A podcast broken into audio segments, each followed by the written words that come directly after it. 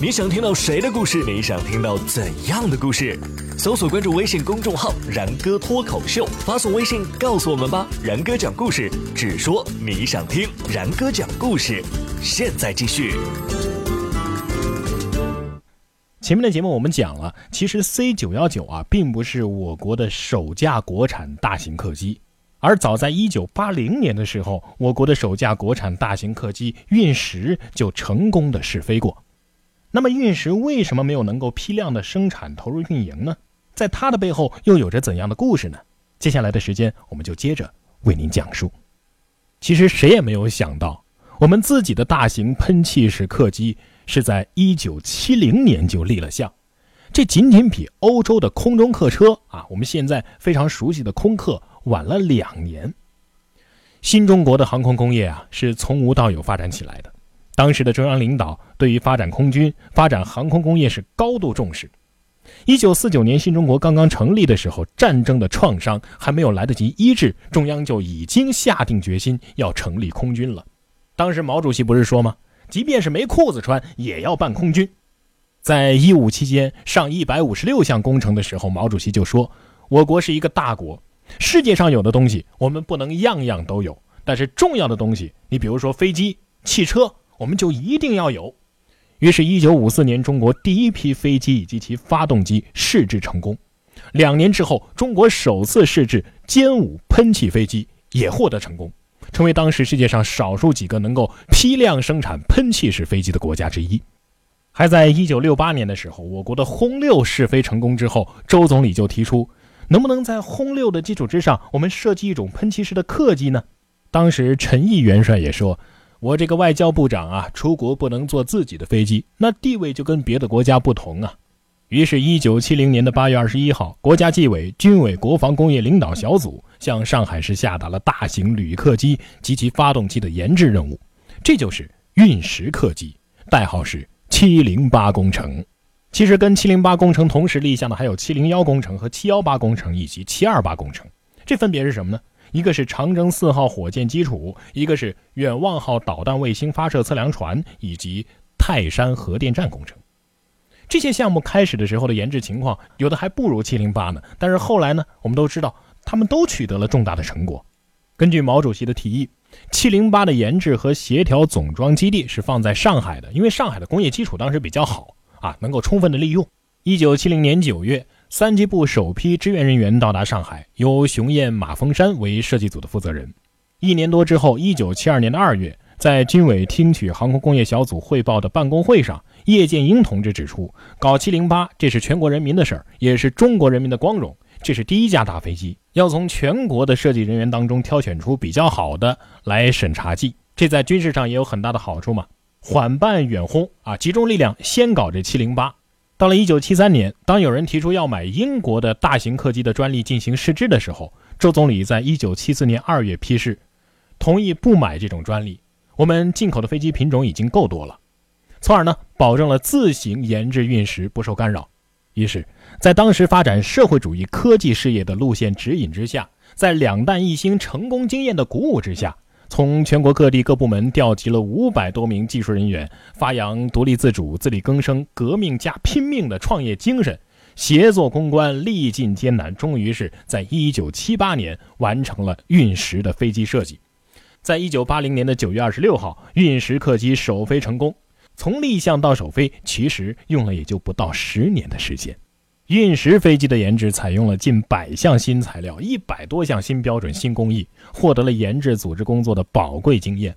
机体的国产化率已经达到了百分之百。除了发动机是向国外采购配套的之外，航电呢、机械系统啊，国产化率是超过了百分之九十六的。而且呢，它的研制突破了苏联飞机的设计规范，这是我国第一次参照美国的适航条例标准研制的。整个研制过程是没有依赖过一个洋人，它是我国拥有完全独立自主知识产权的大型飞机。同时呢，运十大量引用了国外的先进技术，绝对不是什么闭关自守的产物。可以说，七零八工程的实施啊，给我国的航空科研设计带来了质的飞跃。我们知道，现在 C 九幺九客舱的基本型的混合布局是一百五十八座，那么运十呢是一百二十四座。C 九幺九是跟这个波音七三七是同一量级的，这个运十是跟波音七零七同一量级。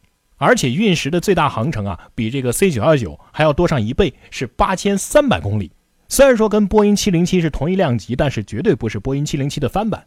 运十一共试制了两架，一架呢是做这个静力强度实验的，完全符合设计要求；另外一架呢是从这个一九八零年九月开始首次试飞成功之后啊，先后飞到过北京、哈尔滨、乌鲁木齐、郑州、合肥、广州、昆明、成都，七次飞到拉萨。到一九八五年二月停飞为止，总共是累计试飞了一百三十架次，一百七十个飞行小时。这期间没有发生过什么大的问题，所以运十的系列化发展设想也曾经着手考虑过。而且运十的研制经费啊，其实并不多，总计是五点八个亿人民币。而西方如果研制一架民用的大型客机呢，费用一般是十五到二十亿美元，这个差距就大太多了。运十能够取得初步的成果呀，说明我国是有能力把研制大飞机的愿望变成现实的。而且运十的研制成功还有一个什么标志性的意义呢？就是使我国成为了继美苏英法之后第五个掌握了能够制造一百吨级喷气式飞机的国家。而且现在 C 九幺九的这个发动机啊，不还是国外的嘛？但是在运十研制的过程当中，我们还同步研制了九幺五发动机，并且成功的装在了波音七零七上面进行了飞行试验。最难能可贵的是呢，运十的研制、培养和锻炼了队伍，为进一步的发展我国的民机工业，可以说是打下了一个坚实的基础，也是我国航空界的一笔宝贵的财富。当时呢，国内的舆论界啊称赞这个运十是自力更生和引进国外技术的一次很好的结合。西方呢，对我国运十的研制成功也给了极大的关注。路透社就说，在得到这种高度的技术的时候，再也不能是中国是一个落后的国家了。波音的一位副总裁看了这个飞机之后啊，了解了情况之后，他说。如何研制大型喷气式运输机？你们也已经毕业了，只不过我们毕业的早一点而已。美国的道格拉斯的一位副总裁看了飞机之后说：“呀，你们的航空工业一下子赶上来了十五年呐。我国的航空工业是在一穷二白的基础之上发展起来的，在新中国成立的二十多年里，它跟我国的航天事业是比翼齐飞，迅猛发展，各个型号的歼击机呀、强击机呀、轰炸机呀，陆续是飞上蓝天。而运十的研制成功呢？”正是我国当时航空工业飞速发展的一个集成和写照，使我国航空工业的规模和科技水平一跃成为仅次于美苏的第三大国。现在，歼十、歼二零、运二零相继在中国这片土地上诞生，中国终于有了可以媲美世界的军用飞机，我们的天空也从此可以无忧了。但这并不是航空强国的全部含义，因为代表航空工业最高桂冠的是民用大飞机，而不是军用的。军用飞机只需要四千个小时的飞行寿命，而民用大飞机则是五万个小时。一个型号的军用飞机的需求可能就是上千架，而一个型号的民用大飞机则可能是上万架。世界上能够研制军用飞机的国家有十多个，但是能够研制民用大飞机的就只有美国和欧盟。如今，我们的 C 九幺九在上海这么一架漂亮的大飞机，终于是一飞冲天。多年以来，咱们航空航天的夙愿，终于。可以说是得到了一个实现，而之前我们讲过的为中国的航空航天事业献出了生命、献出了青春、献出了一切的人们，也终于可以得到告慰了。